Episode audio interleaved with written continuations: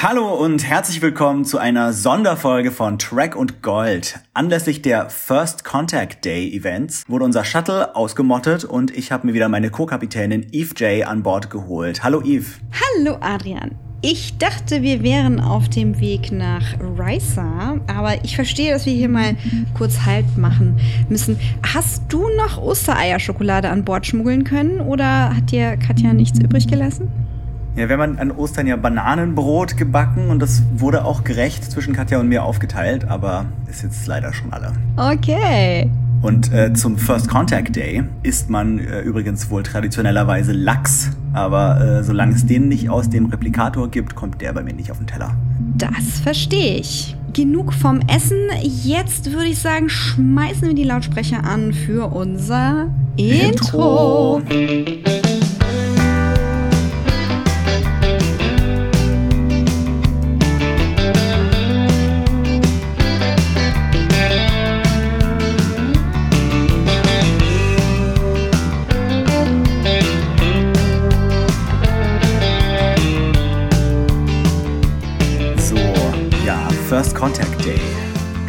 Du mir erklären, was dieser First Contact Day überhaupt ist? Ja, gestern war ja 25-jähriges Erstkontaktjubiläum, aber eigentlich nur vom Kinofilm Star Trek First Contact. Das ist der achte gewesen. Mhm. Der achte Kinofilm. Ja. Der Erstkontakt von Saffron Cochran liegt in dieser fiktionalen Welt von Star Trek, die wir hier abfeiern, noch 42 Jahre in der Zukunft. Das ist der Tag, an dem der erste Warp-Flug die VulkanierInnen anlockte und dann eben alles nach sich zog, was irgendwann mit der Gründung der Föderation triumphierte. Und das soll also passieren am 5. April 2063. Also nochmal genauso lang hin, wie ich dieses Jahr alt werde. Hm. Und ich sag mal, beeilt euch. ich möchte nämlich den guten Impfstoff von Vulkan Spock statt Sputnik.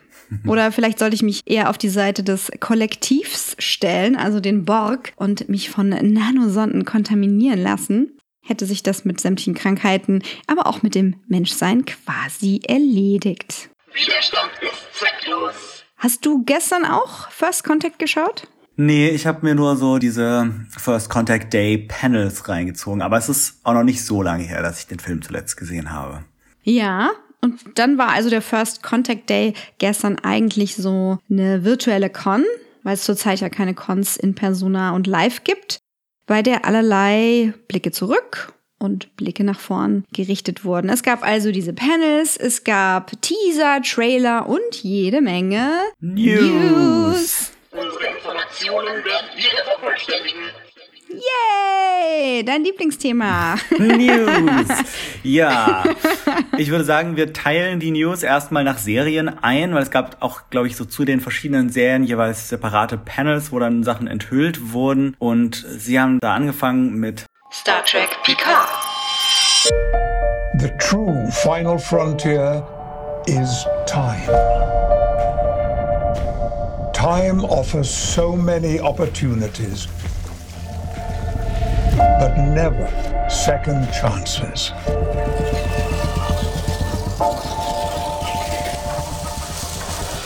The trial never ends.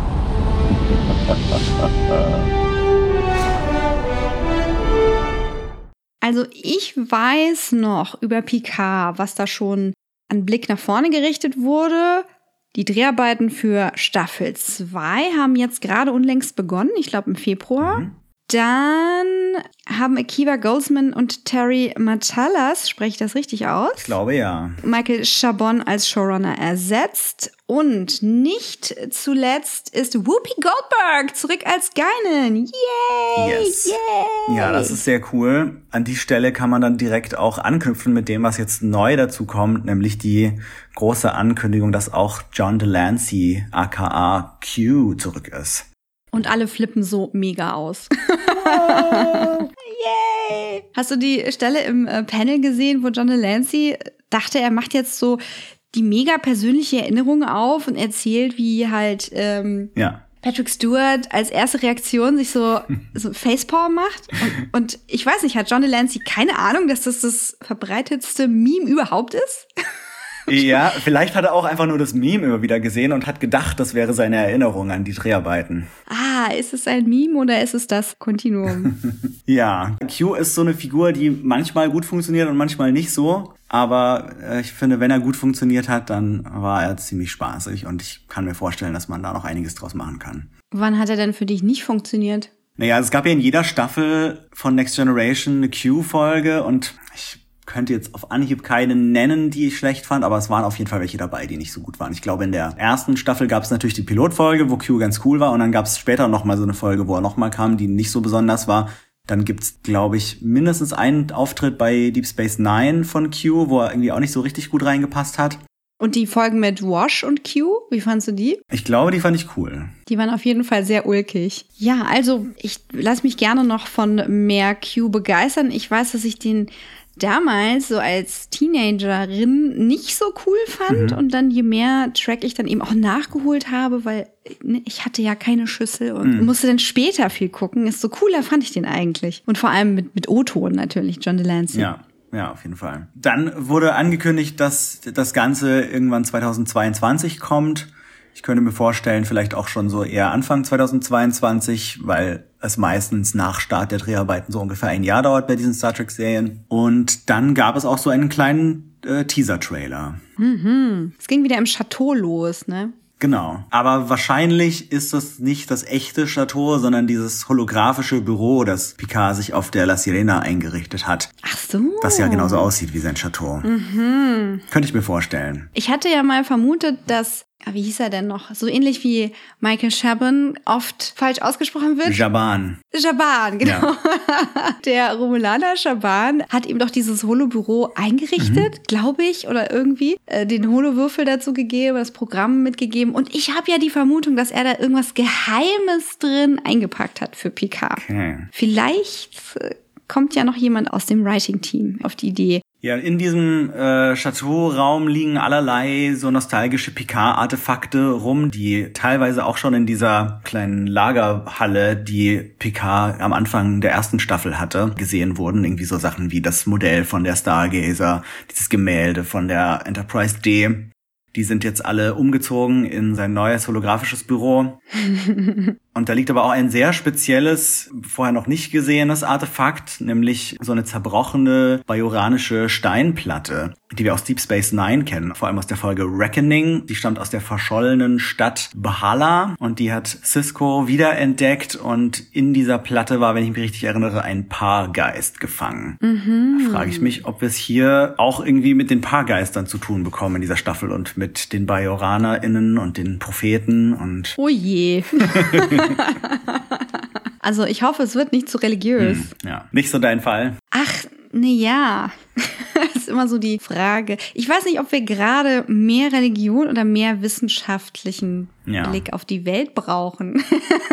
Suggestivfrage, ich weiß. Aber ein bisschen Zutrauen in die Zukunft ist auch nicht schlecht. Also es gibt sicherlich sehr viele Menschen, denen ihr Glaube gerade sehr hilft. Das möchte ich euch gar nicht ausreden. Ja, dann, was vielleicht eher ein wissenschaftliches Thema ist, ist äh, die Zeit und wie die läuft und wie man sie messen kann und so weiter. Es gibt da so eine Sanduhr, die auch mal rückwärts läuft plötzlich. Und die Erzählung, die Erzählerstimme von Picard fängt im Trailer an mit The True Final Frontier is Time. Vielleicht geht's um Zeitreisen oder um irgendwelche Zeitphänomene.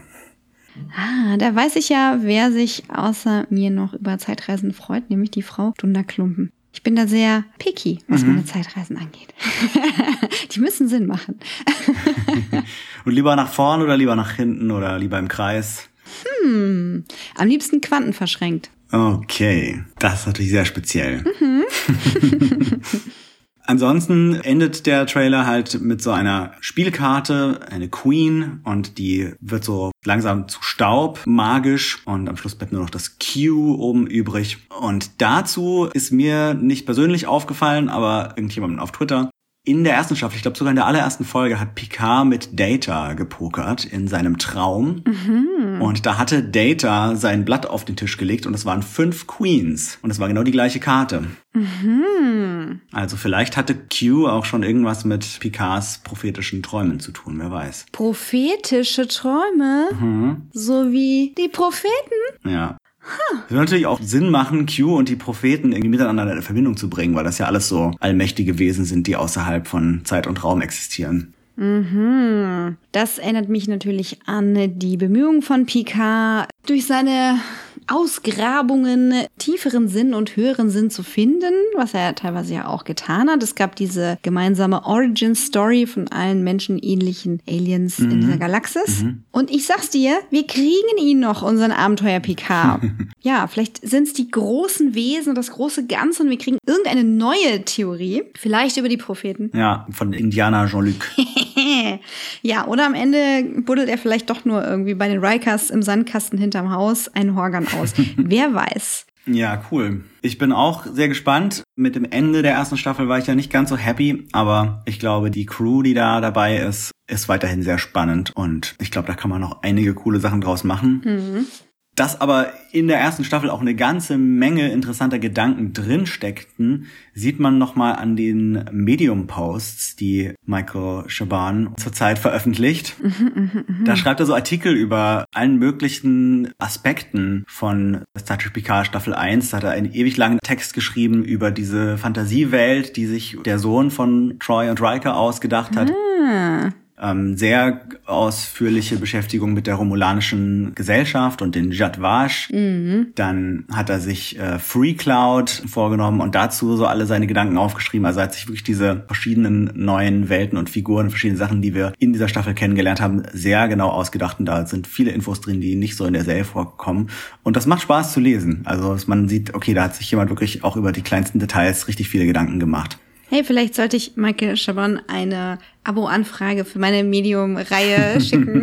Können wir uns zusammen überlegen, wie unsere Fanfiction zu Staffel 2 von Picard dann aussehen wird. Genau. Weil das ist ja alles schön und gut, aber wenn das nicht durch den Kanon durchsticht, durch Bücher oder durch die Serie selbst, Ja. dann ist es immer so ein bisschen vergebene Liebesmühe. Ja, aber genau, wir verlinken die mal in unseren Shownotes und dann könnt ihr mal gucken, ob ihr da auch noch ein paar interessante Fakten rausziehen könnt.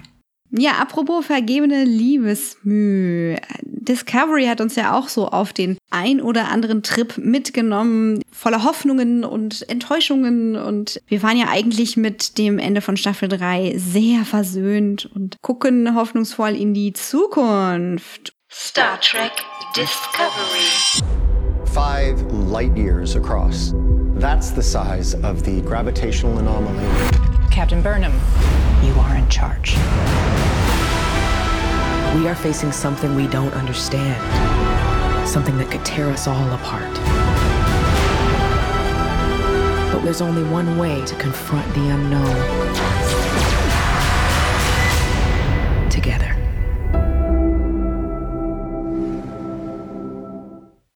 Und wir wissen ja auch schon einiges über Staffel 4. Also zwei Sachen zumindest. Die Dreharbeiten haben schon begonnen. Und am Team ändert sich nichts. Genau, also da haben wir im Podcast auch schon drüber geredet. Das ging ja schon letzten Oktober los, wenn ich mich richtig erinnere. Wir haben die gleichen ShowrunnerInnen. Ich glaube, von den RegisseurInnen sind auch viele wieder dabei. Und ich denke, das Schauspielensemble ist eh ziemlich gut etabliert jetzt. Da wissen wir also schon ein bisschen, was uns erwartet. Aber es gab natürlich ein paar neue Sachen. Zum Beispiel wurde nochmal bekräftigt, dass die Staffel tatsächlich dieses Jahr noch kommen soll. Also 2021 ist der Release. Schön. Vielleicht wieder so im Herbst, wie auch die letzte Staffel kam.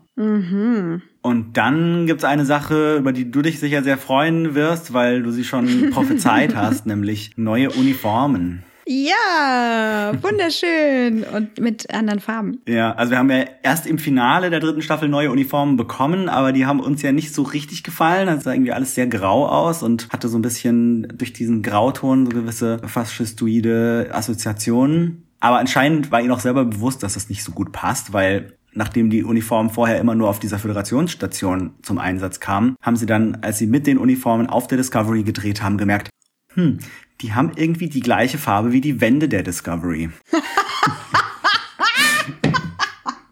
Das ist doch mal ein Grund.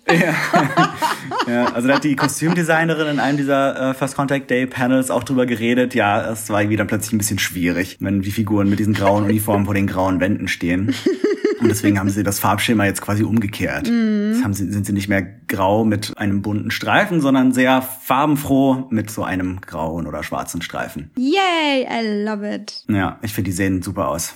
Ja, ach schön. Und da hat sich auch ein bisschen was an den Looks and Feels getan. Ja, Was war denn da alles dabei? Genau, wir haben einen Trailer bekommen, der auf jeden Fall spannend aussieht und da haben sich ein paar kleine Sachen geändert, wenn man genau hinschaut. Zum Beispiel haben mehrere Crewmitglieder neue Ränge bekommen. Yay! Tilly ist jetzt Lieutenant Junior Grade. Vorher war sie, glaube ich, nur Ensign. Dann ist äh, Lieutenant Detmer jetzt Lieutenant Commander Detmer und hat irgendwie neue Implantate. Also ihre Augenbraue ist jetzt wieder frei, die konnte wieder nachwachsen und äh, das Implantat wurde so ein bisschen nach hinten versetzt und das sieht, sieht relativ ähnlich aus wie die Implantate von Seven of Nine. Ich weiß nicht, ob die Borg damit irgendwas zu tun haben. Wir sehen auch Saru, weil da haben wir uns ja schon gefragt, wie wird der in der neuen Staffel auftreten. Und wir sehen ihn sowohl auf der Brücke der Discovery mit roter Uniform, die auch aussieht wie eine Kapitänsuniform, aber auch mit einer ganz anderen Uniform auf Kaminar. Also der wird wohl ein Teil der Staffel schon auf der Discovery dabei sein, aber auch unabhängig davon Dinge erleben. Und vielleicht haben wir da sogar so einen parallelen Handlungsstrang auf Kaminar. Sweet. Also ich sehe Botschafter Saru als beschlossene Sache an. Ja, das wäre auf jeden Fall cool. Oder er ist so eine Art Archivar der Zeit. Leute, also früher war das so und so. Also ihr habt diese Aufzeichnung nicht mehr. Also ich war dabei. Damals, da haben wir unsere Schnecken noch aus den Büschen äh, gejagt oder was auch immer. Vielleicht ist er ja irgendwie hilfreich. Erinnert mich so ein bisschen an die ganzen Perry Roden Stories, wo die relativen Unsterblichen, wie sie genannt werden, also die ZellaktivatorenTrägerInnen, ja die Zeit länger überdauern, als ihre eigene Relevanz es aushält, sie aber immer wieder in der galaktischen Politik eine Rolle spielen, aber natürlich nie als die unangefochtenen äh, Führungsfiguren. Also Perry Roden nimmt dann immer so eine parallele Rolle ein. Also er ist vielleicht dann mal Sicherheitschef oder irgendwie Berater oder äh, hat sich halt gerade in irgendwie eine gruselige Gaswolke verwandelt und macht irgendwas anderes. aber das ist schon ein sehr spannendes Konzept, wenn du ein Wesen hast, das so weit aus der Vergangenheit kommt, dass er evolutionär auf einer anderen Stufe steht. Das ist spannend. Da freue ich mich drauf, wie die damit umgehen. Ja, das finde ich auch sehr spannend. Insgesamt geht's in der Staffel wohl laut Trailer um irgendwie so eine große, eine riesengroße Gravitationsanomalie. Da ist irgendwie die Rede davon, dass sie fünf Lichtjahre umspannt und sich anscheinend durch den Föderationsraum bewegt und da allerlei Unheil anrichtet. Äh, Wir sehen auch so einen Shot, wo auf der Discovery die Schwerkraft aussetzt. Das hat vielleicht was damit zu tun. Ja. Ähm, ich hoffe, es wird nicht wieder zu Technobabble-lastig, der große Staffelbogen. Aber das scheint eine der großen Sachen zu sein. Vielleicht hat Q zu laut gepupst. Ja, da kann sowas schon mal passieren. Ja, sowas hatten wir doch schon. So große Anomalien, die als, als Welle irgendwas machen. Ja. Das ist jetzt ja nicht ganz neu. Also da wird schon was Neues erzählt werden müssen. Ja. Jetzt sagt bitte nicht, dass die Realität schon wieder komplett auf den Kopf gestellt werden wird und diese Gravitationswelle irgendwie eine neue Kontinuität durchrollt und wir haben dann irgendwie ein Crisis-Event oder so. Wir sind doch gerade erst angekommen in dieser Zeit Ja. und Realität und alles. Ja. Dann haben wir auch drüber gerätselt in unserer letzten Staffel, wer denn der die Föderationspräsidentin sein könnte. Und wir sehen hier im Trailer mehrmals so eine Frau, die halb Mensch, halb Cardassianerin zu sein scheint. Und die trägt so ein Outfit, das wurde auf Twitter verglichen mit der Kleidung, die Captain Archer damals bei der Föderationsgründung getragen hat. Und vielleicht ist das die Föderationspräsidentin. Ah, wie passend. Ja, wir haben uns ja auch schon gefragt, wo sind die Hybriden? Ja, diese Alien-Spezies wohnen seit Jahrhunderten zusammen und interagieren und trotzdem sind das irgendwie alles noch Menschen. Aber hier haben wir mal eine Halb-Kardassianerin. Wird ja auch vom Design her irgendwann schwierig, das durchzuholen. Ne? Da musst du schon ein bisschen erzählen. Du kannst es nicht einfach so in den Raum stellen und dann sagen, ja, also die Person, die einfach nur aussieht wie ein Mensch mit blauen Kontaktlinsen, ist eigentlich Ja. aus 50 verschiedenen Spezies entstanden, aber weil die alle evolutionär so nahe beieinander sind, weil sie ja damals gesät wurden von, habe ich Genau. vergessen, also Picard die ja ausgebuddelt. Deswegen kommt alles auf selber raus. Ja, Ich bin gespannt, was mir da angeboten wird zur Versöhnung. gerade wenn wir uns TOS angucken, sehen ja eigentlich die meisten Aliens, die sie treffen, sowieso wie Menschen aus. Nun, das ist die Roddenberrysche Auflage gewesen. Und bei Voyager sind es hauptsächlich irgendwie Nasen und Augenbrauen Ja. und bei Deep Space Nine sind, glaube ich, Perücken und Make-up und naja, aha, gut. Was macht eigentlich Linus? Was Linus macht, weiß ich nicht. Ich glaube, den sehen wir nicht. äh, wir sehen ein, zwei andere neue Aliens oder vielleicht sind es auch bekannte Aliens, die ich nicht erkannt habe. Aber den habe ich jetzt nicht gesehen. Aber ich vermute, der wird da schon noch irgendwo rumlaufen und seine Haut verteilen und solche Sachen. Der hat zu laut gepupst.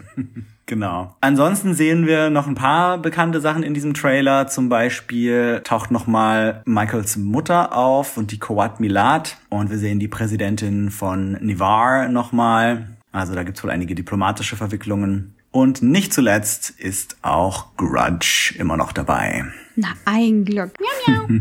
Ja, also das sieht cool aus. Ich glaube, das ist tatsächlich jetzt auch die Serie, wo schon diese virtuellen Sets à la The Mandalorian zum Einsatz kommen. Ich weiß nicht, ob man im Trailer schon viel davon gesehen hat, aber ich bin sehr gespannt, ob man das merkt, dass dann bei Außendrehs plötzlich nicht mehr alles nach kanadischen Wäldern mit einem Farbfilter drüber aussieht. Ah ja. ja. Du musst das ja auch entsprechend bestücken. Also Ja. wenn sie jetzt nicht gerade Industrial Light and Magic engagiert haben oder wer auch immer das gerade macht, dann könnte das natürlich auch bei der gleichen Technologie deutlich anders aussehen. Ja, das stimmt. Aber die haben ja eigentlich schon ein ziemlich gutes Effektteam, würde ich denken. Vielleicht ist da sogar ILM dabei. Oft sind es ja mehrere Effektfirmen, die da gleichzeitig an sowas arbeiten. Nicht zuletzt auch unser gutes Pixomondo-Studio hier aus der Gegend. Okay, cool. Das war's. Ja, dann gehen wir doch mal weiter zur nächsten Serie. Ja, bitte auf die unteren Decks. Star Trek Lower Decks. What up? We doing sci-fi stuff today?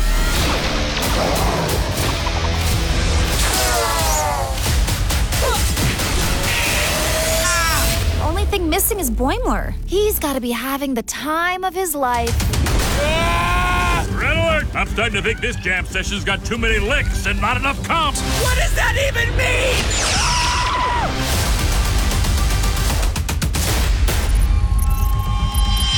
Cool. Super cool. Wir wissen ja, die Produktion läuft schon seit letztem Jahr. Und wir wissen, dass zumindest am Anfang der Staffel Bäumler noch auf der Titan ist bei unserem guten Onkel Riker. Aber was gibt's Neues? Was haben wir erfahren? Erzähl. Ja, also die wichtigsten News und die spezifischsten News ist, dass äh, der Release am 12. August 2021 ist, also schon relativ bald. Diesen Sommer geht's weiter und hoffentlich gleichzeitig auch bei uns und nicht wieder erst ein halbes Jahr später dann bei Amazon. Dafür haben wir doch unseren Zeitkristall im Cargo Hold. Ja, genau. Den holen wir dann wieder raus und dann kann man in die Zukunft gucken und die Folgen früher sehen. Nee, aber es wäre natürlich super, wenn, wenn sie das mal hinkriegen, den Release weltweit gleichzeitig zu machen, damit alle gleichzeitig darüber reden können und ihre Gedanken und Bilder auf Twitter zeigen können, ohne alle zu spoilern. Wenn Leute jetzt gut im Homeoffice arbeiten können, dann sind es doch die LizenzagentInnen. Also bitte, legt mal ein bisschen vor und macht CBS All Access wirklich zu All Access. Danke. Das heißt ja jetzt Paramount Plus, also das mit dem All Access, da hast du wieder in die Vergangenheit geguckt. Hab ich? Gut.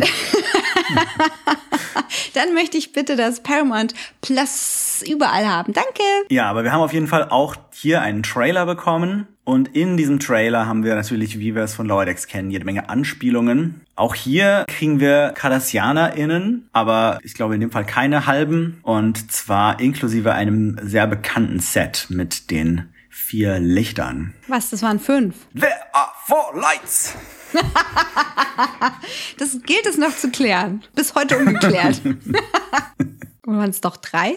Ja, ich nehme an, dass Mariner da irgendwie auf geheimer Mission ist oder irgendwie auf einer Wellness-Farm oder so und dann irgendwas anstellt. Ja, Also wir hoffen natürlich alle, dass wir Garak nochmal zu Gesicht bekommen. das würde mich sehr freuen. Dann sehen wir ganz kurz, da muss man das Bild wirklich anhalten, zwei DenobulanerInnen sowie Dr. Phlox aus Enterprise. Die haben wir auch noch nicht so oft in anderen Serien gesehen, wenn überhaupt schon mal. Und die werden bedroht von einem Mugato, bekannt aus der TOS-Folge A Private Little War. Das ist dieses weiße, zottelige Yeti-Wesen mit dem großen Horn auf der Stirn. Ich denke da an erster Stelle an Mugatu, dem Fashion Villain aus Zoolander, den ich mir aber auch sehr passend für Lower Decks vorstellen kann, wenn wir es halt auch mit Garak zu tun haben. Dann geht's um Fashion. Der ist, glaube ich, tatsächlich nach dem Mugato benannt, weil Ben Stiller ja auch so ein riesen Star Trek-Fan ist. Ah, Also es ist kein, kein Zufall, diese Namensähnlichkeit. ah, ja, er sieht auch ein bisschen aus wie ein zotteliger weißer Yeti. Genau. Dann sehen wir kurz ein Miranda-Class-Schiff, die USS Macduff. Und das ist die gleiche Schiffsklasse wie die USS Reliant, die in, im Zorn des Khan von Khan gekapert wurde. Und dieses Schiffsmodell haben sie in Next Generation ungefähr 70 Mal wiederverwendet. Und auch bei Lower Decks kommt es jetzt wieder zum Einsatz. 71 Mal dann. genau. Und die letzte Anspielung, die mir noch aufgefallen ist, ist, dass wir Mariner in einem sehr speziellen Outfit sehen. Und zwar ist das das Outfit, das zum Beispiel Riker trägt, wenn er die fiktive Kampfsportart Anbo Jitsu macht. Das war zum Beispiel in der Next Generation Folge The Icarus Factor. Haben wir das nicht auch schon vorhergesehen? Das musste eigentlich. Ich glaube sogar diese Kelle, die man da in der Hand hält, die hing schon mal irgendwo bei Lower Decks Staffel 1 an der Wand. Ja, Und äh, jetzt musste es damit weitergehen. Ja, nicht nur dieser Ausblick hat uns erheitert und erfreut, sondern auch gleich noch die gute News hinten dran, nämlich dass. Dass eine dritte Staffel kommt. Ja, es kommt eine dritte Staffel. Die wurde bestätigt. Klasse. Ja, das ist total super. Ich hoffe, es kommen noch mindestens sieben hinten dran, damit es die längste Star Trek-Serie überhaupt wird. Und Mike McMahon hat ja auch die TNG Staffel 8 sich damals ausgedacht, also sollte er auch acht bekommen. Das war so das, fand ich, witzigste Panel. Ich habe nicht alle mitbekommen, aber davon habe ich dann noch die Hälfte gesehen, wie Will Wheaton sich mit den Herren da über Comedy unterhalten hat. Und Mhm. da war der Input aus Richtung Lower Decks schon der beste. dann bleibt uns noch nach dem Nachwuchs zu fragen, nämlich Star Trek Prodigy. Genau, wir bleiben im Animationsbereich und kommen zu einer ganz neuen Serie. Darüber wussten wir auch schon ein paar Sachen. Das ist eine neue äh, CG-Animationsserie, computeranimiert, äh, die es für eine jüngere Zielgruppe, für Kids, aber wohl nicht ausschließlich.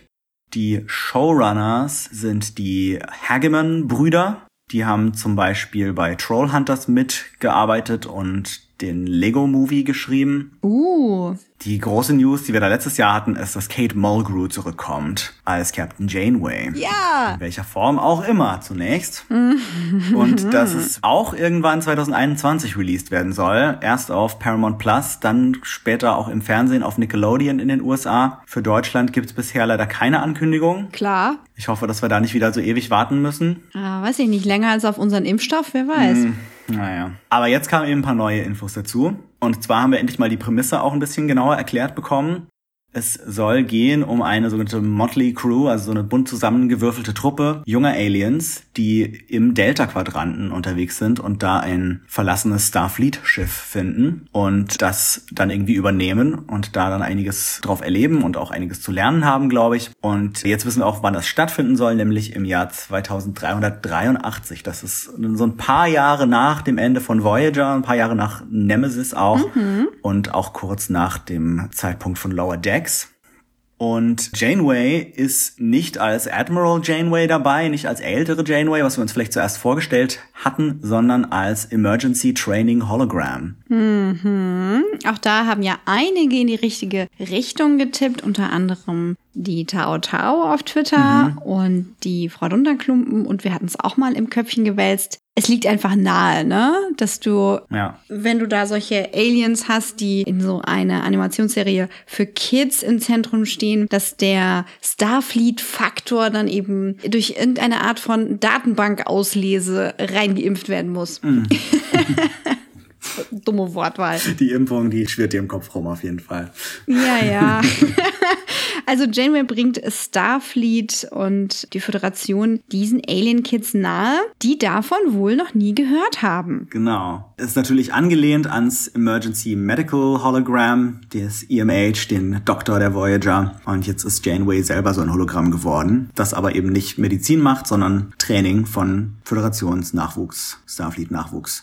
Ist das eigentlich bei den ähm, Hologramm-Riossen auf der La Sirena auch vorhanden gewesen, das Training-Hologramm, oder waren das alle anderen? Nee, das waren schon auch so Emergency Holograms, aber ohne Training. Also da geht's schon, das war dann der Emergency Navigator und der Emergency Maschinenmann und so weiter oder Chefingenieur oder wie man es nennen mag. Und in dem Fall geht's eben speziell ums Training. Ja klar, das ist halt eben auch relevant für die Zielgruppe. Ne? Ich habe also in Anführungszeichen eine Lehrerin Mhm. und ich gehe in so eine sehr coole Schule des Lebens. Auf jeden Fall. Und diese SchülerInnen, diese Aliens, ich meine, ich weiß nicht, wie sehr sie SchülerInnen sein werden oder wie sehr sie einfach auch die, die Brückencrew dieses Schiffs dann werden. Jedenfalls haben wir die kennengelernt schon vor ein paar Wochen, als so ein Screenshot released wurde oder so ein, so ein Line-Up von diesen Figuren. Und die sind wirklich eine ziemlich bunte Mischung aus sehr verschiedenartigen Aliens und auch einer künstlichen Lebensform, also so eine Art äh, Roboter. Und die sehen tatsächlich alle relativ unbekannt aus, aber einer davon sieht so aus, als könnte er Talaxianer sein, so wie Nilix. Mhm. Passt ja dann auch zum Delta-Quadranten. Genau. Und die sind ja auch recht weit versprengt und teilweise isoliert, weil sie diesen sehr schlimmen Krieg mitgemacht haben. Mhm. Dass der also noch nie von der Föderation gehört hat, weil Nilix das jetzt auch niemandem so groß sagen konnte. Klar, logisch. Ja, Nilix ist ja auch mit in den Alpha-Quadranten geflogen, wenn ich mich richtig erinnere.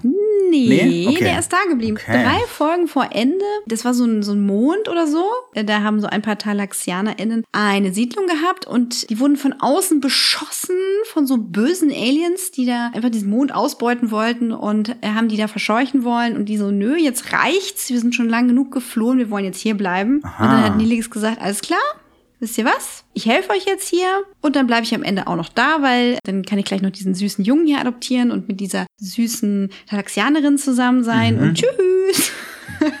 und Janeway hat ihm in Aussicht gestellt, als Botschafter zu wirken, wenn sie denn wieder Kontakt haben sollten. Okay. Das habe ich nur noch sehr dunkel in Erinnerung, so die letzte Voyager-Staffel. Ja, es ist auch sehr dunkel eingestellt. Eine weitere Alien-Kreatur könnte man noch identifizieren, also wenn es denn so ist, als Steinwesen von dem Gottesplaneten in Star Trek 5, das aber im Kinofilm nie vorgekommen ist. Ich glaube, William Shatner hat sogar ein paar Szenen mit denen gedreht, weil er war der Regisseur, aber das war dann irgendwie zu teuer und die haben nicht funktioniert, deswegen wurde das komplett rausgeschnitten. Da haben wir auf jeden Fall schon mal so ein bisschen ähnlich aussehende Rock-Aliens gehabt. Vielleicht ist unser cutes, großes Steinmonster hier auch sowas, aber vielleicht ist es auch was ganz Neues. Ist er vielleicht eine Prodigy vom Gottplaneten? Vielleicht. Ja, und dann gibt's noch diese schneckenartige Kreatur, Ja. molluskenartige Kreatur, die scheinbar eine Galaxie in sich trägt. Ja, die finde ich auch sehr schick. Ja, sehr schick, wirklich. Kennst du noch diese Zahnpasta-Werbung, so aus unserer Jugend ungefähr, wo es diese, diese durchsichtige blaue Glitzer-Zahnpasta gab? Ja. Und dann wurde die so äh, natürlich in so einer künstlichen Aufnahme so auf die Zahnbürste so ganz dick aufgetragen. So sieht das aus. okay. Unbekannte Signale aus dem Internet. Zum Thema Janeway Hologramm schreibt Frau Dunderklumpen, dass sie denkt, in der Föderation ist genau diese Janeway, also diese Version von Janeway ikonisch. Selbst für Föderationsmitglieder ist die ganze Mission und die Heimkehr der Voyager unter ihrem Kommando eine Legende. Deswegen nimmt man für ein Hologramm dann auch genau diese Version. Janeway in her prime sozusagen. In her prime, also auf ihrer Größe, auf ihrer, wie sagt man In da, ihren besten ja, Jahren. In ihrer besten Jahre. genau. Wobei ich das anfechten möchte.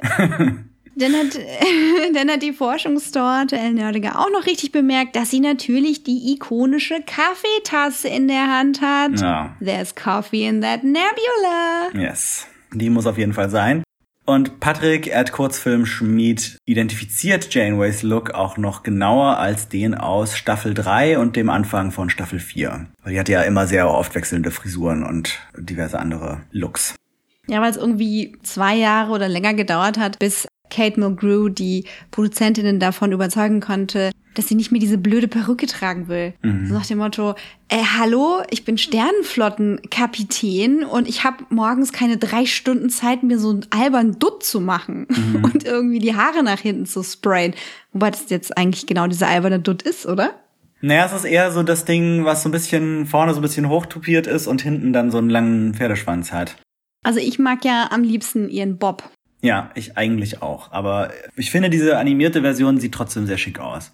Ja, also ich hm, tu mir noch ein bisschen schwer mit dem allgemeinen Style der Figuren, also mit Mhm. dem Abstraktionslevel, was wir da sehen, dass wir halt sehr dünne, ranke Schlanke haben und dann so Knubbel. Ich meine, das kennen wir ja einfach. Das hat was damit zu tun, welchen Style du benutzt und auf welche Schule du da zurückgreifst. Und Ja. es ist so ein italienischer Stil oder es ist halt mehr, ja, was franco-belgisches oder Anime-Style oder was auch immer. Ich würde mir wünschen, dass wir da doch eher eine kleine Janeway mit Hüften haben und dem Bob. Mhm. Dieses Abstraktionslevel finde ich halt zu ja, zu sehr skinny norm orientiert und äh, nicht so inklusiv und mhm. so, aber ja, das ich weiß nicht, da stelle ich vielleicht schon mal wieder zu hohe Ansprüche. Ja, die kann man schon mal stellen, aber ich denke, man wird das noch besser einordnen können, wenn man das Ganze dann mal in Bewegung sieht und sieht, wie weitere Nebenfiguren aussehen und so weiter. Also ich mag Trollhunters ja total gerne und ich mag mhm. auch die kleinen Actionfiguren dazu und so. Und die hat dann ja auch doch mit Diversität aufzuwarten. Mhm. Ich habe die ganzen Spin-offs schon wieder nicht gesehen und die ganzen Ableger. Es ja, gibt also auch noch, noch nicht, viel aber für mich nachzuholen. Na, das ist sehr viel. Ja, bei der aktuellen Geschwindigkeit, wie ich irgendwelche Sachen nachholen kann, kann ich es wahrscheinlich dann mit meinem Spross zusammengucken. Genau. Wenn der soweit ist. Ja, noch zu Janways Look. In dem kurzen Interview hat Kate Mulgrew auch noch erwähnt, dass sie sich wohl dafür eingesetzt hat, dass das Janeway-Design nicht zu sehr geschönt aussehen soll, dass das ein bisschen mehr Charakter haben soll und nicht zu glatt und schön daherkommen soll. Ah ja, das habe ich leider verpasst, den Teil des Panels, aber da habe ich sofort auch dran gedacht, ne? So, was sagt Kate dazu? Ja. Die ist doch eigentlich sehr darauf bedacht, Ecken und Kanten zu haben. Mhm. Als es darum ging, dass sie ihrer Kollegin Jerry Ryan ähm, da in die Parade mhm. gefahren ist, indem sie halt nicht wollte, dass da plötzlich so, äh, so viel geschminkt und gehübscht wird und naja. Haben wir, glaube ich, auch schon mal durchdiskutiert. Haben wir auch schon mal durchgenudelt, genau. Blair zum Janeway-Hologramm. Ich vermute, das Holo ist von der Voyager selber. Ich glaube kaum, dass die Föderation fünf Jahre später wieder ein Schiff im Delta-Quadranten hat. Vielleicht ist das Schiff, was die Kids finden, ja der Delta Flyer. Uh. Das ist die Frage, weil ich meine, ist es wahrscheinlich, dass da irgendwie ein paar Jahre später schon wieder ein Föderationsschiff, ein Sternenflottenschiff im Delta-Quadranten strandet und von diesen Aliens übernommen werden kann? Oder ist das vielleicht irgendwas, was die Voyager da zurückgelassen hat auf ihrer Reise? Ja, der Delta Flyer ist halt relativ klein. Ja, das denke ich mir auch. Der ist wahrscheinlich zu klein, aber vielleicht gibt's da noch irgendwas anderes. Naja, wer weiß. Also es gäbe so ein paar Theorien. Na gut, also, was haben wir denn? Wir haben diese, wir haben diese Aliens, die von diesem quecksilberartigen Morph-Planeten kamen, die die Voyager nachempfunden haben. Mhm. Die dann aber zerfallen sind irgendwann, weil sie die Strahlung nicht ausgehalten haben. Dann haben wir verschiedenste Events, wo Janeway mit der Zeitlinie rumgefummelt hat. Mhm. Und das könnte natürlich auch sein, dass da vielleicht mal eine Voyager sich gedoppelt hat oder ein Delta Flyer sich gedoppelt hat oder wie Ja. auch immer. Es gab doch mal so Aliens, die so ein Fake-Sternenflotten-Slipstream-Schiff gebaut haben. Genau. Und so getan haben, als wäre das zur Rettung geschickt worden. Genau, das war Ray Wise als sehr ulkig aussehendes Alien, der ihnen so eine Falle gestellt hat. Das geht natürlich auch. Das wäre natürlich eine mega Herausforderung für die Prodigy, für die Nachfolge, dass sie äh, vielleicht es gar nicht mit einem richtigen Föderationsschiff zu tun haben, aber ich glaube eher nicht. Ja. Ah, pass auf, ich hab's. Aha, aha. In der Annahme, dass die Voyager wirklich 70 Jahre braucht, hat die Sternflotte ihnen ein Schiff entgegengeschickt und ist davon ausgegangen, dass vielleicht nur die Kinder der Crew überleben. Oder für das Szenario, dass nur Kinder überleben, ihnen dieses Trainingsprogramm da drauf geladen hat, um zu sagen, okay, das ist für euch jetzt sehr verwirrend. Ihr seid die Nachkommen einer ganz tollen Sache, nennt sich Föderation. Eure Eltern waren OffizierInnen in der Sternflotte. Und so, jetzt holen wir euch mal irgendwie ab und nach Hause und keine Ahnung. Das wäre eine Möglichkeit. Klingt schon wieder zu umständlich, aber merkt's euch, merkt euch diese Möglichkeit. Ja. Und dann, wenn du wieder recht hast, dann werden sich alle umgucken. Ach, na ja, ich krieg dafür ja nix. Außer ein Lächeln. Es gibt auch Dinge, bei denen habe ich ungern recht. Genau. Andere News. Wo wir bei Voyager sind. Mittlerweile, ihr habt es mitbekommen, es gibt einen Kickstarter zu der Voyager-Doku, die von den gleichen gemacht wird, die die Deep Space Nine-Doku gemacht haben. Das stimmt, oder? Mhm. Das ist das gleiche Team. Ja. Die ist mittlerweile bei über eine Million Dollar und wird erstmals Voyager-Szenen in HD remastern. Das wird sehr interessant. Ja. Und der Titel steht mittlerweile fest und heißt To the Journey, Looking Back at Star Trek Voyager. Bisschen platt der Titel, aber hey, gute Reise auf Deutsch. Genau, aber das war, glaube ich, ein Zitat aus der letzten Folge von Voyager und passt halt irgendwie zu dieser Serie über die sehr lange Reise. Ich fand diese Deep Space Nine Doku ja auch sehr cool und auch da fand ich sehr cool, dass sie dann eben Deep Space Nine Szenen in HD remastered haben. Und ich hoffe, die Voyager Doku wird genauso interessant und ich freue mich drauf, wenn wir die irgendwann bald sehen können. Oh ja. Apropos Frauen und Star Trek. Da gab's doch noch mehr News. Ja, es gab dann im Rahmen des First Contact Day auch noch die Ankündigung, dass ein neuer Dokumentarfilm über Nichelle Nichols, die Darstellerin von Uhura, auch auf Paramount Plus kommt im Juni. Der heißt Woman in Motion und konzentriert sich wohl hauptsächlich auf ihre Arbeit für die NASA, wo sie wohl in den 70ern sich dafür eingesetzt hat, dass da diversere Personen eingestellt werden und anfangen zu arbeiten, dass da mehr People of Color und mehr Frauen in das Space Program einen Weg finden. Ja, das ist ein Fokus von diesem Dokumentarfilm und das finde ich auch sehr spannend. Mal gucken, ob es den bei uns dann auch irgendwo gibt. Cool. Wusste ich gar nicht. Gibt also wirklich noch viel zu entdecken. Ja, und die letzte große Ankündigung, also für uns ist die jetzt gar nicht so relevant, war, dass es eine neue offizielle Star Trek Convention gibt, die in ziemlich genau einem Jahr, also zum nächsten First Contact Day oder kurz danach, in Chicago stattfinden wird. Und die heißt äh, jetzt erstmal Mission Chicago, wird aber danach jährlich in anderen Städten, also in immer verschiedenen Städten stattfinden. Und zwar immer zum First Contact Day. Ja, genau. So scheint der Plan zu sein. Ich weiß nicht, ob das jetzt die große Convention in Las Vegas ersetzt, die ja jetzt letztes Jahr ausgefallen ist und dieses Jahr wahrscheinlich auch wieder ausfällt, oder ob das einfach zusätzlich ist. Aber wenn man mal nach Amerika zu einer großen Star Trek Convention möchte, dann ist das sicher eine coole Option. Vegas finde ich auch sehr unattraktiv, muss mhm. ich sagen. Chicago hätte ich schon mehr Lust. Ja, ich glaube, das ist ganz cool.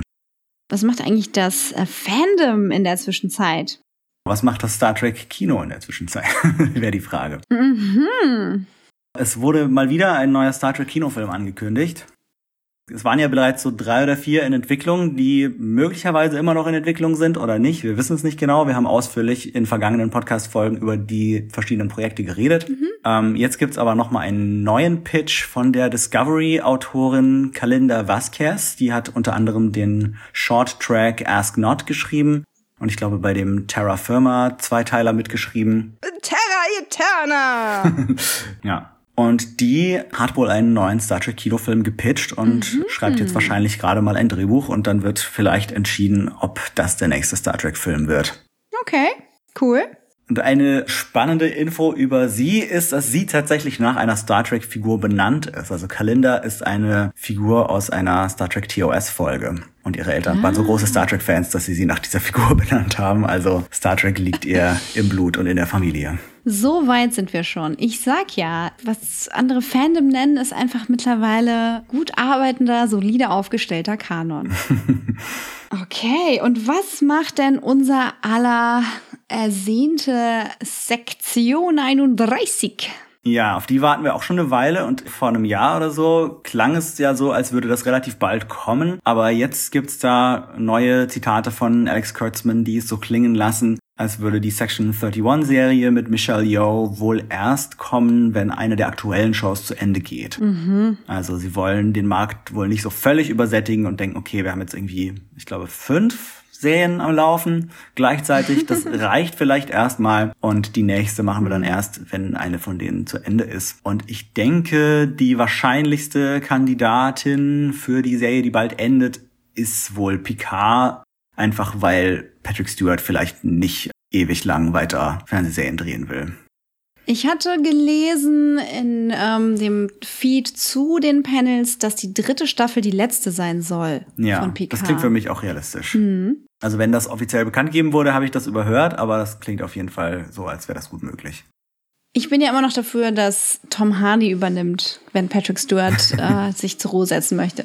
Genau, sie programmieren seinen neuen synthetischen Körper um, dass er sich ein bisschen verjüngt um ein paar Jahrzehnte und dann kann Tom Hardy wieder übernehmen. Ja, ich äh, vote dafür. Eine Petition bitte aufsetzen. Ja, finde ich total witzig, aber ähm, es hat ja auch niemand auf mich gehört, als ich gesagt habe, nehmt doch einfach Sebastian Stan für Luke Skywalker. Ja. Nein, man hört ja nicht auf mich. Okay, ist okay. Spoiler für Mandalorian. Äh, äh. Psst.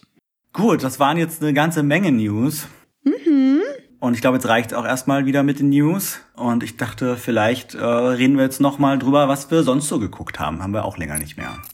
Hologramme der Vergangenheit. Ja, also es lief ja erstmal First Contact gestern. Ja. Ich habe dazu mehrere kritische Anmerkungen. Also du hast ihn schon länger nicht gesehen, ne?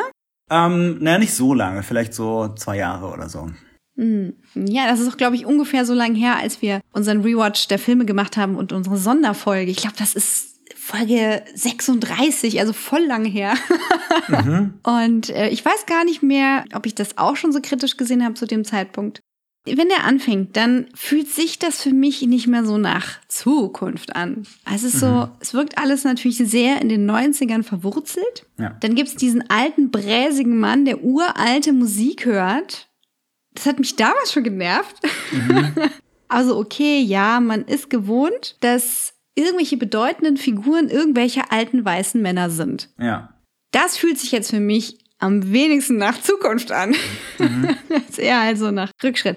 Aber gut, was mir total krass auffällt, die weiblichen oder die weiblich gelesenen Figuren in diesem Film haben nichts, aber auch wirklich nichts dazu beizutragen, außer die männlichen Figuren zu ergänzen. Ob das jetzt Diana ist, Dr. Crusher oder eben Lily, keine eigene Agenda, sie ergänzen nur die anderen. Das finde ich schon echt krass, wenn du das im Kontrast siehst zu Discovery zum Beispiel. Ja. Ja, also das ist natürlich ein krasser Kontrast, wobei vielleicht habe ich das auch noch zu sehr durch die Augen der 90er äh, gesehen, aber ich fand ja Alfred Woodard als Lily schon eigentlich immer ziemlich cool in diesem Film. Ja, auf jeden Fall, ne? Aber es geht nicht weit genug. Also Alfred mhm. Woodard als schwarze Frau muss dennoch ungebildeter bleiben als der alte weiße Mann aus der Zukunft, also Picard. Mhm. Es geht um das Buch Moby Dick. Und ja. sie bringt halt diese Sprüche, hier Ahab und so. Und er, oh, oh, du bringst mich auf was. Und zitiert dann eine Stelle. Und sie so, ja, habe ich übrigens nie gelesen. Und es ist so mhm. blöd, ist so blöd. es wäre viel passender gewesen, wenn er hätte gestehen müssen, dass er das Buch nie gelesen hat. Und ja. sie halt was zitieren hätte können. Und sie guckt ihn halt so an, so, ja, habe ich nie gelesen. Ich bin nur diese einfache schwarze Frau aus dieser schlechten Zukunft, in die du zurückgereist bist. Also unsere mhm. Zukunft, seine Vergangenheit. Ne. Ja, und dann kriegt sie dann unpassenderweise am Ende für ihre Bemühungen ein Knutschi auf die Wange. Und das war so, ne, nein, bitte nicht. Sie war doch kein Love Interest, oder doch? Oder ist es so, ah, so danke Mädchen, schon, danke, dass ja. du mir geholfen hast. Ach, na, peck on the cheek. Thanks, ja. Grandpa. No. ja, naja, und dann ähm, Diana, die hat halt erst ab Minute 22 was beizutragen. Ich habe mhm. gesagt, halt den Film an. Ich will gucken. Ich will gucken, was der Timer sagt. Mhm. Also sie hat eigentlich auch nicht wirklich was zu tun und muss mit Cochrane da in der Bar abhängen, statt irgendwas Sinnvolles mit dem zu machen, worin sie ausgebildet wurde. Ja. Jetzt, wo sie endlich ihre Uniform tragen darf. Aber lustig waren die Szenen doch irgendwie mit ihr, wo sie betrunken spielen darf. Total, weil du denkst, oh Mensch, endlich darf Marina mal sich selbst so mehr durchhängen ja. lassen. Und das war wohl auch ein bisschen viel Improv dabei, was Jonathan Frakes halt ermutigt hat, im Gegensatz zu mhm. anderen Regisseuren. Fand ich sehr sweet. Aber es, es verbleibt halt auf so einer Support-Rolle, die keine eigene Agenda hat. Und ganz oft siehst du Diana, wie sie halt einfach nur so gestackt wird. Also wenn mehrere Figuren halt im Frame so aufgestellt werden, mhm. dass jede Figur halt das Gesicht zeigen kann und du Reaction-Shots hast und so. Und wirklich Diana immer so mundhalb offen, Kulleraugen, nichts. Und irgendwas super Spannendes passiert und sie hat einen Blickwechsel mit Worf, das war's. So, Diana guckt. Irgendwas passiert, Diana guckt. Kennen wir schon aus der Serie, aber naja, immerhin muss sie ihren blöden Akzent nicht mehr machen, den sie selber nicht wollte den sie sich ja so richtig gut überlegt hat und mhm. dann so ein bisschen schockiert war, als Major Roddenberry den nicht machen musste. Und dann so, ja, ähm, hä? Dianas Vater ist Mensch und Mutter ist Betasoidin und die hat diesen Akzent nicht? Naja, gut. Die hat ihn nicht von ihrer Mutter. Vielleicht hat der Vater diesen komischen Akzent. ja. also ich will den Akzent naja. nicht schlecht machen, ich finde den ja cute. Ja. Aber sie hat immer damit ein bisschen gestruggelt und das war wahrscheinlich nicht die beste ja. Acting Choice, die beste Direction. Aber gut, es wächst ja alles stetig weiter. Wo wir halt bei den schwierigen Frauenrollen sind. Die Borg Queen. Ja, wir lieben sie alle und sie war die Innovation schlechthin und super Villain. Mhm. Aber Ihre einzige Aufgabe als weibliche Führungsperson auf höchster Ebene ist, bedrohlich zu sein, pervertieren zu wollen und am Ende dann doch nur einen Mann an ihrer Seite haben zu wollen. Das fand ich schon krass. Mhm. Also es ging halt dann am Ende nur darum, dass sie halt dann irgendwie Data oder Picard als ihren Lover haben wollte und es war so, nee. Naja, also in Voyager kommt die Queen ja noch mit einer eigenen Agenda vor und äh, Mhm. konnte dann etwas besser aufgebaut werden. Aber in First Contact, das war so, ii, es war super anzüglich und dann dieses ganze Horrorszenario und naja, also ich sehe das heute halt echt äh, ein bisschen schlimm. Ja. Ja, Man naja. könnte ja auch äh, absolut argumentieren, dass sie irgendwie dramaturgisch für den Film natürlich sinnvoll ist, weil man dann eine per- personifizierte, irgendwie böse Hauptfigur hat. Evil. Aber für die Borg ist sie natürlich völlig unnötig. Also die Borg haben ja auch wunderbar, vielleicht sogar besser funktioniert ohne irgendwie diese Queen Bee an der Spitze des Schwarms. Also ich glaube, wenn wir nach der Funktionalität gucken und dem Zusammenschalten des Kollektivs, Ja. da werden wir einen guten Kern finden. Also da werden wir was Interessantes finden. Also wenn ich jetzt Mhm. halt auch an PK denke und wir haben äh, von der Königinnenzelle gehört zum ersten Mal und da finde ich das, Mhm. Finde ich das spannend. Da steckt was drin, ne? Mhm. Aber das steckte halt noch nicht in First Contact drin. das kam Ja. erst später. Naja, also ich bin äh, First Contact dankbar, dass sie einen Schritt in die richtige Richtung gemacht haben, aber oh je, oh je. Ja, und dann soll ich noch von Heiko grüßen. Der hat ja Mhm. generell immer ein Problem mit Worf. Ja. Also nach Heiko hat Worf immer irgendwas, klingonischen Durchfall, äh, Pocken, irgendwas. Darf nie auf die Kacke hauen. Mhm. Wieso macht Worf, dieser große Krieger, nicht alle Borg auf einmal platt? Mhm. Warum muss der immer nur so ein bisschen dann rumsticheln und so? Das war's. Zum Dank wird er sofort kampfunfähig gemacht. Ja. So, Worf darf was Cooles machen und zum Dank kriegt er gleich auf die Nase. Da ist sicherlich unreflektierter Rassismus drin in den Drehbüchern. Aber es könnte auch an seinem Migrationshintergrund liegen. Also wenn wir jetzt wirklich Mhm. sagen, Worf ist eigentlich voll der Überkrieger und so ein bisschen wie Superman, Ja. Superman mit seinem Migrationshintergrund, dann steht er ja immer in Konflikt mit seiner Identität und wie Superman eben auch immer auf der Bremse, damit er nicht alles kurz und klein macht. Es gibt diese letzte Folge von der Animated Series aus den 90ern. Ich weiß nicht mehr, ob das die letzte Justice League Animated war oder die letzte Superman-Folge. Ich glaube, die letzte Superman-Folge. Als Darkseid kommt und Superman meint, ja, okay, danke, dass du ja alles kurz und klein machst. Ich gehe jetzt mal eben von der Bremse. Mhm. Und dann ist Darkseid halt zu Brei geprügelt. und es wäre für Worf Okay. ja total Ja. schlimm, weil Ja. er ist ja unter Menschen sozialisiert worden und mit diesem Rassismus aufzuwachsen, ja, Klingonen sind immer so, Klingonen sind immer aggressiv, Klingonen sind Ja. unkontrolliert. Das ist Teil seiner Identität.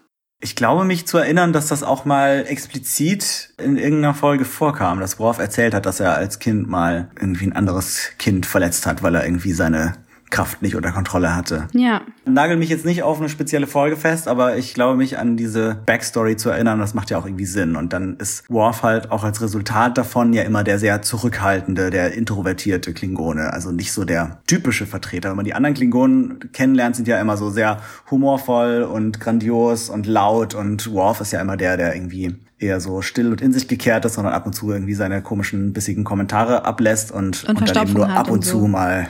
ja, genau. Ja, das macht alles schon Sinn. Was natürlich nicht so Sinn macht, ist, dass ich das alles wissen muss, damit der Film als Standalone-Produkt funktioniert. Na klar. Das unterscheidet die Next Generation Filme halt von den Classic-Filmen. Aber das ist nicht ein Problem, was ich jetzt lösenswert finde. Also, ich du kannst schon von den Fans voraussetzen, dass sie in den Film gehen, weil sie die Figuren kennen. Ja. Ja, das war's zu äh, First Contact und ich setze mich darüber gern mit euch auseinander. Ihr kennt meinen Twitter-Handle at EveJDesign. Was hast du denn in der Zwischenzeit geschaut? Also eine große Sache, die gerade für Science-Fiction-Fans, glaube ich, sehr interessant ist, ähm, die wir vor kurzem zu Ende geguckt haben, ist Devs, die Miniserie von Alex Garland.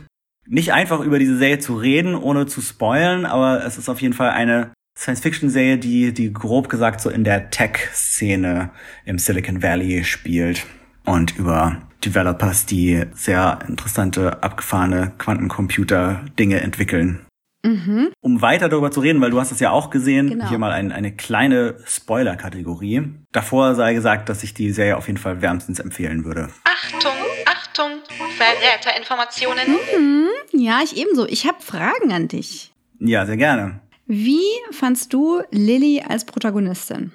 Also ich fand sie sehr interessant. Sie ist nicht so einfach zu durchblicken manchmal. Manchmal war man nicht so ganz sicher, was ihr Innenleben war, aber das fand ich dann oft auch spannend. Also sie ist eher so eine, also ein Stück weit so eine Audience Surrogate Figur, also so eine Figur, in die man sich reinversetzt als, also mehr als so eine komplexe Figur, die jetzt irgendwie um deren Innenleben sich jetzt die ganze Serie dreht. Mhm. Und Sonoya Mitsuno, hast du sie auch, also hast du die Figur, die Figur Lilly auch als non-binary wahrgenommen oder habe ich mir das irgendwie zu dolle da reingewünscht? Also von ihrem Look her auf jeden Fall. Also da habe ich auch gedacht, okay, das ist sehr, also auf jeden Fall schon mal androgyn und nicht so klar in gängige Geschlechterkategorien und Rollen einzuordnen. Ich weiß jetzt nicht, ob die Serie irgendwie inhaltlich irgendwelche genaueren Aussagen zu ihrer Geschlechtsidentität macht, aber allein schon dieses die Art, wie sie halt aussieht, wie sie aufgemacht ist, wie sie sich kleidet, fand ich untypisch und eben spannend in so einer Kategorie, die einfach eben nichts mit den Geschlechterrollen, die man sonst so aus dem Fernsehen kennt, zu tun hat. Ja, es war auch das erste Mal, dass ich Sonoya Mitsuno so richtig bewusst wahrgenommen habe als tolle mhm. Schauspielerin, obwohl ja. ich sie gerade vorher gesehen habe in Maniac. Mhm. Maniac ist halt auch so abgefahren, dass du nicht so wirklich weißt, was du darüber erzählen sollst. äh, die ist von 2018, schaut doch da auch mal rein. Und da spielt sie eine ständig kettenrauchende Wissenschaftlerin, die an der Seite von Justin Thoreau versucht, eine unkontrollierbare Situation zu kontrollieren.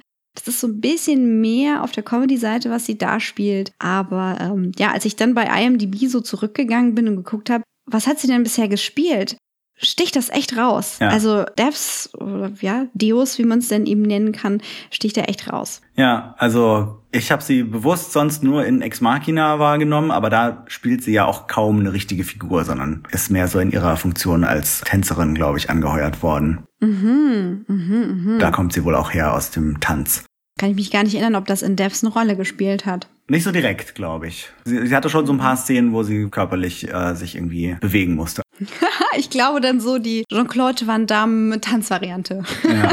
wo die Tanzfähigkeit für Kämpfe gut und für Stunts benutzt werden kann. Ja. Und wenn wir mal über den Kern des Pudels sprechen, mhm. was waren deine Vermutungen am Anfang über diesen Quantencomputer und die damit verbundene Realität? Hattest du da Ideen und was davon hat sich bewahrheitet? Hm, ich weiß jetzt gar nicht mehr, ob ich da so große Theorien aufgestellt habe. Also ich habe klar, irgendwie ist ja ganz am Anfang schon so etabliert. Es geht ja damit los, dass also Lillys Freund, der der Russe, der ja auch eben so eine Simulation erst von diesem Einzeller macht und dann ist klar, okay, dieser Quantencomputer macht das aber eben nicht für einen Einzeller, sondern für die ganze Welt sozusagen. Mhm. Ich glaube, Sergei hieß der. Sergei, ja, okay. Und das war mir dann schon relativ schnell, glaube ich, klar, dass es in die Richtung geht, aber was es dann bedeutet, wird ja irgendwie dann erst später klar. Und deshalb habe ich, glaube ich, jetzt nicht so versucht vorher zu sagen. Hast du da Theorien aufgestellt? Ja, also ich glaube, wir hatten die immer so in, ja wirklich, also maximal zwei Folgen nacheinander geschaut, irgendwie mhm. so äh, in, in gut dosierten Päckchen, um dann eben das auch sacken zu lassen und zu schauen, was für Hinweise werden jetzt gerade gestreut. Geht's um Zeitreise oder parallele Realitäten oder geht's um die Quantensingularität mhm. oder halt die KI als solche? Ja. Wer sind diese komischen Figuren, diese Ausnahmetalente? Und eine Zeit lang habe ich auch gedacht, oh, diese Hybris von ProgrammiererInnen. das mhm. so, ja. Ach, diese seltsame Sache, die aus dem Startup rübergeschwappt ist. Und ja, genau das wird ja auch ein Stück weit, ja, ja nicht auf die Schippe genommen, kann man nicht sagen, kritisiert. Ja, ja auf jeden Fall. Ah, übrigens, bei den, bei den anderen äh, ProgrammiererInnen ist ja auch noch eine Figur dabei, die wieder zu diesem Non-Binary-Thema ganz gut passt, weil Lyndon ist ja eigentlich eine männliche Figur wird aber von einer Frau gespielt, wenn ich das richtig verstanden habe. Genau, von Kelly Spaney. Und ich weiß nicht mehr, ob Linden jetzt trans war oder non-binary. Ja, wird nicht gesagt so genau, aber er wurde auf jeden Fall als er bezeichnet. Genau. Also ich, ich meine, da gab es so eine tendenzielle Auseinandersetzung mit, die auch äh, mit dem tragischen Verlauf für die Rolle zu tun hatte das war nicht Thema, ne? Das war nee. nicht Thema genug. Nee, nee. Es, es wurde dadurch halt auch so als Matter of Fact wahrgenommen. Also ja, ist kein Problem. Wir haben diese außergewöhnlichen Figuren, die Ja. auch irgendwie für was stehen. Und das kommentieren wir nicht weiter, weil das ist jetzt nicht notwendig für diesen Moment. Mhm. Kann man so oder so sehen. Und äh, hast du Ex Machina geschaut? Mhm. Hast du, Ja. weil hast gesagt. Habe ich ja schon erwähnt. Genau. Ja, Alex Garland hat ja dann aufgelöst, dass Devs, oder es hat auch die Figur des Forrest aufgelöst, nach römischen Ziffern als Deus zu lesen Mhm. ist und Ja. Deus und Ex Ex Machina. Machina als Deus Ex Machina ein Gesamtkunstwerk ergeben sollen. Ja. Wie siehst du das? Siehst du da was als Verbindung, außer Alex Garland selber? Ja, ich glaube, die größte Verbindung ist, dass es in beiden Fällen irgendwie so um diese äh, größenwahnsinnigen Tech-Geniuses geht. Also in diesem Fall gibt's hier Nick Offermans Figur, der halt irgendwie diesen Silicon Valley Tech-Konzern leitet und halt dann da Gott spielt. Und in Ex Machina ist ja Oscar Isaacs Figur genauso jemand. Das ist ja auch so ein Tech-Milliardär, der irgendwie Dinge entwickelt und Gott spielt. Und da Mhm. ist auf jeden Fall schon mal eine große thematische Verbindung da. Und äh, ja, ich meine, im einen geht's halt eher um die künstliche Intelligenz, im anderen geht's um die Simulationstheorie und sind ja Themen, die doch auch miteinander zu tun haben, auf jeden Fall. Mhm. Und ich finde beides total spannend, also beides filmisch total toll. Mhm. Und um die Verbindung zu Star Trek über Picard wiederherzustellen, es gab Alison Pill in einer Rolle, Rolle hieß Katie, die auch Ja. da wieder die zweite Geige neben einem Wissenschaftszausel spielte. Mhm. Wie fandst du das? Wie hast du sie wahrgenommen? Es war tatsächlich sehr ähnlich, auch, auch weil sie als erstes eher so ein bisschen normal, harmlos wirkte. Nicht ganz so cute und bubbly wie bei Picard, aber halt erstmal so, okay, das ist jetzt irgendwie so eigentlich so eine ganz nette Frau. Und dann äh, stellt sie sich irgendwann als relativ kaltblütig heraus, was ja bei Picard auch mal so ein kurzer Twist war zwischendurch. Mhm. Auch wenn sich ihre Figur dadurch nicht völlig geändert hat, aber das war auf jeden Fall eine Parallele. Aber ich, ich mag die Schauspielerin auch total. Also Alison Pill finde ich immer ganz cool, fand ich auch in The Newsroom immer ziemlich cool. Und auch in diesen beiden Serien. Hast du Parallelen gesehen? Hast du irgendwelche Meinungen zu ihr? Ja, es wirkte fast, als hätte sich die eine Serie von der anderen inspirieren lassen oder als hätte Alison Pill was mitgenommen zu Mhm. jeweils der anderen Rolle. Dr. Girardi ist ja deutlich sensibler und deutlich, hm, ja, empfindlicher als die Ja. Katie in dieser Serie. Das auf jeden Fall. Katie ist ja sehr, sehr abgebrüht. Und ja, ich weiß nicht, das, man könnte fast sagen, dass es so ein Typecasting von ihr ist. Sie hat, sie hat was Außergewöhnliches. Sie hat etwas, das dich mehr äh, wissen wollen lässt. Also die Schauspielerin. Mhm. Und äh, zuletzt habe ich sie gesehen in der Serie In Therapy. Das ist so eine super Low-Budget-Serie.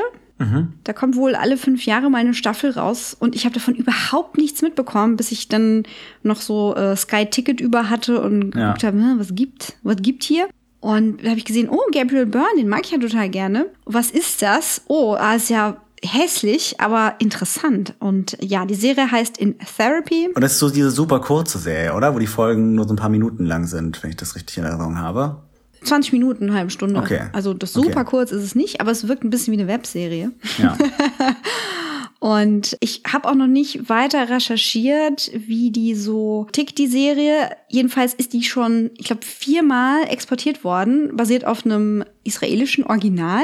Mhm. Und gibt's ja mittlerweile dann in Frankreich und sonst wo. Und das sind auch die gleichen Skripte, mit denen da gearbeitet wird. Aber es wirkt Hm. fast so, als hättest du da wirklich einen echten Therapeuten und echte Kunden oder Patienten sitzen. Mhm. Fast wie eine richtige Therapie. Zahlt aber nicht die Kasse, sondern du musst halt dieses unpraktische Abo kaufen. also kann ich sehr empfehlen. Da kommt Alison Pill in der zweiten Staffel vor.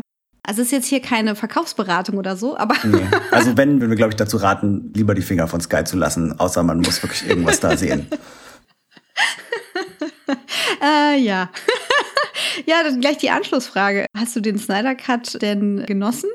War das ein, äh, ein Event für dich? Ein Event war es schon. Also allein schon, weil, weil wir den irgendwie über drei Abende aufteilen mussten. Und ich äh, hatte auch meinen Spaß damit. Also gerade weil ich den Vergleich sehr spannend fand zu der anderen Schnittversion von Joss Whedon. Und weil ich es einfach auch sehr spannend fand, mal so einen Film zu sehen, wo quasi nichts rausgeschnitten wurde.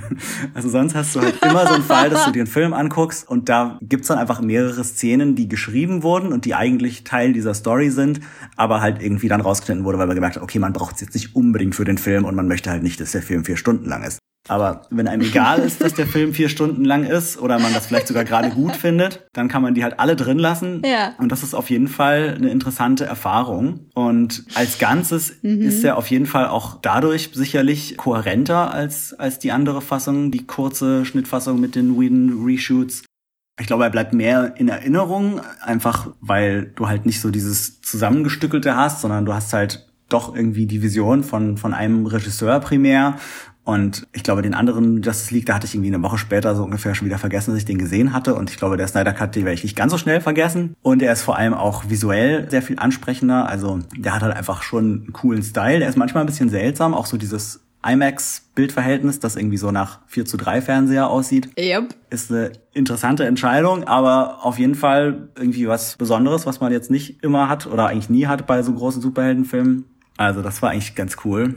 Musstest du da auch oft an Xena denken? An Xena und Herkules?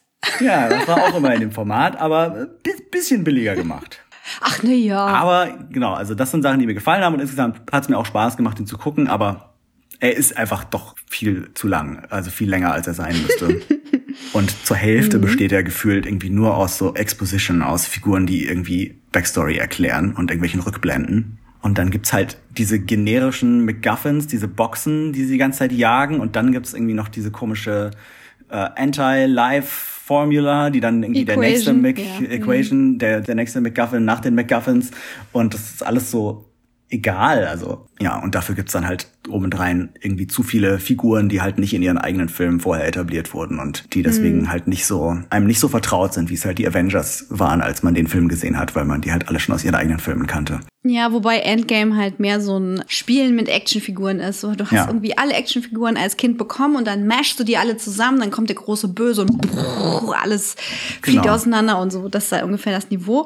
Beim Snyder Cut haben wir natürlich, also Snyder Cut finde ich, das ist zu wenig gesagt, ne? Es ist ja wirklich, wie du gesagt hast, eine andere Fassung. Mhm. die eine kohärente Vision und man möchte sagen, die Ursprungsversion des Regisseurs vermittelt. Es gibt von diesen vier Stunden gefühlt drei Stunden anderes Material. Das finde ich krass. Mhm. Also ich war überhaupt nicht scharf drauf, ne? Ich bin gar nicht so ein Snyder-Fan-Girl, Mhm. Ja, im Gegenteil. Ja. Und ähm, wieso, ja klar. Naja, also ich bin auch nicht so ein Snyder. Also ich finde, visuell hat, macht er immer ganz coole Sachen, aber, aber ist schon auch irgendwie jetzt nicht so der cleverste, feinfühligste Regisseur. wenn du jetzt irgendwie Bock hast auf so dieses Ideal des griechischen Körpers mit Mhm. ähm, glatt rasierten Brüsten und so, ne, dann ist das so dein Ding. Und ja, war nie so meins, auch weil dann mir die Default Male Perspective ja schon länger nicht mehr so runtergeht, auch nicht mit eingeölten Brüsten. Mhm. Aber ich muss sagen, ich war angenehm überrascht. Ich habe nichts erwartet und dann so, äh, das kann man ja gucken. Das ist ja guckbar. Und ich muss sagen, ich wünschte, ich hätte die Kinofassung von Whedon, den wir ja lange Zeit alle sehr mochten, Mhm. jetzt nicht mehr. Ich wünschte, ich hätte die nicht gesehen, weil die hat mir Mhm. wirklich die Augen weggebrannt. Und also Comics-mäßig bin ich halt immer, also ich habe Marvel Comics gelesen, aber ich habe die äh, Marvel Animationsserien nie gemocht. Ich war Mhm. halt total DC Animated Fan und dass die Realfilme es wieder umgedreht haben. Ich habe auch gerade so ein T-Shirt an. Hier könnt ihr mein X-Men-T-Shirt sehen. Natürlich nicht. Das ist ein Podcast.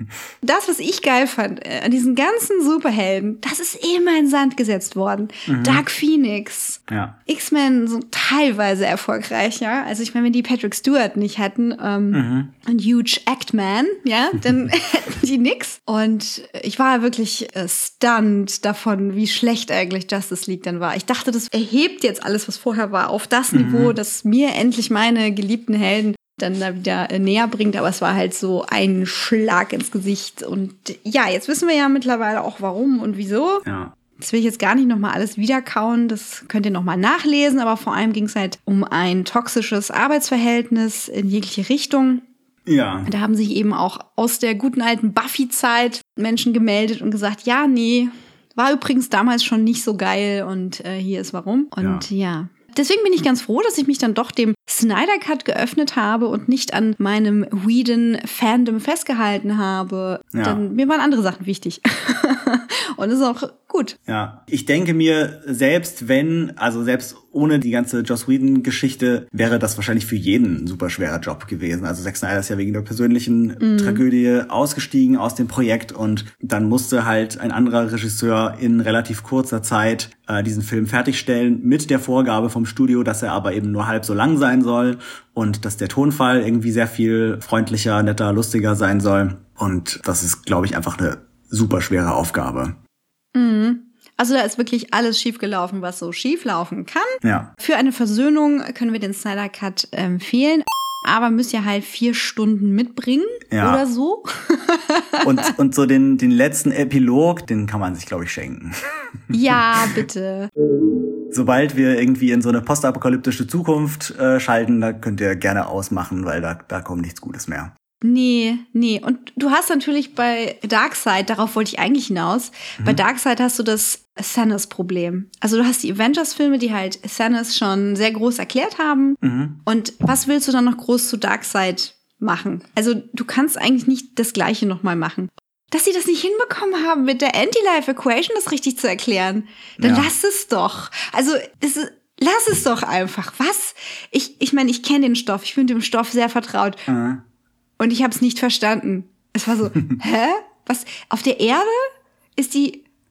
die Und warum hat er das vergessen? Weil er war ja anscheinend schon mal da, deswegen, und hat irgendwie Hä? dagegen gegen alle gekämpft und jetzt äh, weiß er davon nichts mehr. Er denkt, ach, das war der Planet. Ich hatte, hatte damals vergessen, mir aufzuschreiben, wo der war. Ja, genau. Jetzt fliegen wir da noch mal hin, aber es ist eh so ein bisschen quatschig, da jetzt diesen ganzen Film lang äh, da Steppenwolf rumlaufen zu lassen. Oh boy. Äh, der irgendwie das große CGI-Monster ist und dann kommt Darkseid, der so ungefähr das gleiche große CGI-Monster ist und Ja. weiß man halt auch nicht, warum das dann was anderes ist. Das Einzige, was cool aussah, war Desart, aber Hm. war mehr so ein Zufall. Ich mochte ehrlich gesagt auch diese Tackernadelrüstung von Steppenwolf ganz gerne. Ja, aber Steppenwolf, dieser Steppenwolf, der halt nichts mit dem Comic Steppenwolf zu tun hat, was okay Mhm. ist, der sah plötzlich aus wie so ein armes Hundi. Mit seinem Katzennäschen. So, oh, du hast, hast Bubu gemacht? Oh, du, och, Darkseid ist böse. Oh, jetzt musst du alles kaputt machen. Komm, auf den Arm, dann wird alles wieder gut. Das war so seltsam. So, hä? Jetzt zeigst du den auch noch irgendwie verwundbar und gibst ihm einen Grund dafür, warum er jetzt hier so äh, übertreibt. Es hat dann irgendwie nicht mehr so gut zusammengepasst. Aber naja, gut. Ich habe noch eine kleine Sache, über die ich erzählen will, die ich nicht geguckt, sondern gehört habe, wobei das auch wieder mit dem Gucken zusammenhängt. Und zwar ist es ein Podcast, den ich gerade ganz cool finde. Der heißt Tracking Through Time and Space. Und da sind so zwei FilmjournalistInnen, Jacob Paul und Huaitran Bui. Die eine ist großer Doctor Who-Fan, der andere ist großer Star Trek-Fan und die wollen einander ihre Fandoms nahebringen und gehen quasi Star Trek ab der Originalserie und Doctor Who ab dem 2005er Reboot von vorne durch, gucken immer eine Folge Star Trek, eine Folge Doctor Who und sprechen dann miteinander. Und halt jeweils für den einen oder die eine ist halt die Folge ganz neu und für den anderen oder die andere ist die Folge irgendwas, was sie schon zigmal gesehen haben. Und das macht ziemlich Spaß, das als Podcast zu hören. Und begleitend gucke ich gerade eben auch mal wieder die Star Trek Originalserie, was ich irgendwie auch schon länger nicht mehr so ausführlich gemacht habe. Und manche Folge habe ich, glaube ich, sogar echt nur einmal oder vielleicht zweimal gesehen und länger nicht mehr. Ja, das macht eben auch Spaß, dann begleitend dazu TOS nochmal zu gucken. Mhm, das klingt sehr interessant. Ich bin bei Dr. Who nämlich auch total hinten dran. Mhm. Das ist vielleicht mal ein Anlass, da wieder aufzuholen. Ja. Hast du noch was in eigener Sache? Irgendein Book-Release oder irgendwas? Nee, ist alles, alles pandemiebedingt verschoben. Okay, also von Heiko Hörnig at der Graf X könnt ihr ab heute den US-Release von A House Divided Teil 3 von 4 Ja. bekommen. Vielleicht. Also auf jeden Fall bekommt ihr die Bibliotheks-Einband-Version. So nennt sich das Hardcover. Mhm. Das Softcover müsst ihr jetzt aber demnächst nachlegen. Müssen wir jetzt auch gerade noch nicht, was los ist. Müsste wahrscheinlich zum Zeitpunkt der Veröffentlichung dieses Podcasts dann auch verfügbar sein. Und wenn ihr Fragen dazu habt, wann die deutsche Version rauskommt, dann stellt diese doch gerne entweder at track und gold auf twitter.com. Wir leiten euch dann weiter. oder an at der Graf X persönlich. Ich bin at EveJDesign und ihr habt mit mir gehört at Adrian vom Genau. Und unseren Podcast äh, findet ihr nicht nur auf Twitter, sondern auch auf Facebook. Und ansonsten könnt ihr die neuen Folgen direkt in Soundcloud hören oder über Apple Podcast, Overcast, Spotify und andere Podcatcher abonnieren. Und wenn ihr nicht so auf Social Media und so unterwegs seid, könnt ihr auch mit uns in Kontakt treten, indem ihr eine E-Mail schreibt an trackundgold at gmail.com. Wenn du uns gerne zuhörst, dann geh doch einfach auf patreon.com slash trackundgold und lass uns deine Wertschätzung da. Da freuen wir uns. Auf jeden Fall. Und äh, zum Schluss würde ich euch noch nahelegen, mal unser vor kurzem veröffentlichtes Crossover mit dem Podcast Trackgasm anzuhören, wo wir nochmal die dritte Staffel Star Trek Discovery ein bisschen Revue passieren lassen. Okay, ja, es war schön, ähm, mal wieder hier zu sein in unserem Shuttle. Auf jeden Fall. Es waren jetzt ja schon seit Januar ein paar Wochen, die da ins Land gezogen sind. Und wenn es gut läuft, können wir uns ja schon bald hier wieder zu Lower Decks treffen. Genau. Ja, müssen wir mal gucken. Bei mir stehen da ein paar Live-Events an, die das vielleicht durcheinander wirbeln, aber wir versuchen es. Mhm. Dabei weiterhin äh, gutes Gelingen. und ja, dann hört euch doch mal durch unser Backlog und schreibt uns auch gern zu älteren Check und Gold Folgen, was ihr darüber so denkt und ähm, worüber ihr vielleicht mit uns mal sprechen wollt, wie eure Lieblings-Voyager-Episoden oder neueste Bücher und Hörspiele. Ja, also gerade dazu, was zurzeit in der Welt der Star Trek Bücher so los ist, würde ich auch gerne mal wieder mehr erfahren, weil da komme ich auch nicht mehr mit. Mhm. Da müssen wir uns mal eine Person einladen, die Zeit hat zu lesen. also wir laden euch gerne ein und dann könnt ihr so richtig über euren Fandom hier referieren. Das war's aber für heute und ich will jetzt wirklich noch mal die restlichen Osterhasen raussuchen. Ich habe nämlich jetzt schon wieder ein bisschen Appetit. Ich auch.